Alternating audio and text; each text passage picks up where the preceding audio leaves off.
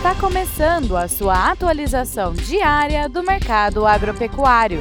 Fique agora com o Agro no Instante, da Scott Consultoria. Olá, estamos aqui para mais um Agro no Instante. Meu nome é Alcides Torres, eu sou engenheiro agrônomo e analista de mercado da Scott Consultoria. O papo de hoje é a lista de frigoríficos que foi submetida pelo Ministério da Agricultura, eh, Pecuária e Abastecimento, foi submetida às autoridades chinesas para poderem exportar para a China. Tá?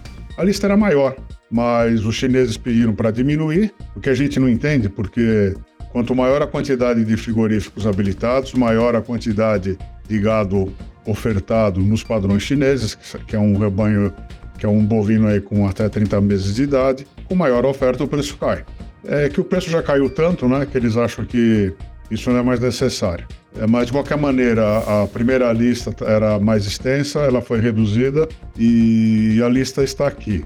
É, nós temos no Tocantins frigorífico Minerva, a Araguaína, não é que foi aprovado, é uma lista que, submetida à aprovação. Em Bataguaçu, no Mato Grosso do Sul, o Marfrig, é, Campo Grande, Mato Grosso do Sul, JBS, Diamantino, e Confresa no Mato Grosso, JBS, Janaúba, uh, Minas Gerais, Minerva, Ji Paraná, Rondônia, Marfrig, Marabá, uh, Pará, JBS, José Bonifácio, São Paulo, Minerva, é, Mirassol do Oeste, Mato Grosso, Minerva, Paranatinga, Mato Grosso, Minerva, Ponte Lacerda, JBS, Mato Grosso, é o, o Better Beef em Rancharia, São Paulo, o Distriboi em Rolim de Moura, Rondônia, o Frigorífico Silva em Santa Maria, no Rio Grande do Sul, e o Frigorífico Tavares em Xinguara, no Pará. Então essa é a lista de frigoríficos que talvez poderão exportar para a China. Isso é bom para a pecuária ao redor, né? porque existe a possibilidade de pelo menos receber um pequeno prêmio pela roupa do boi gordo.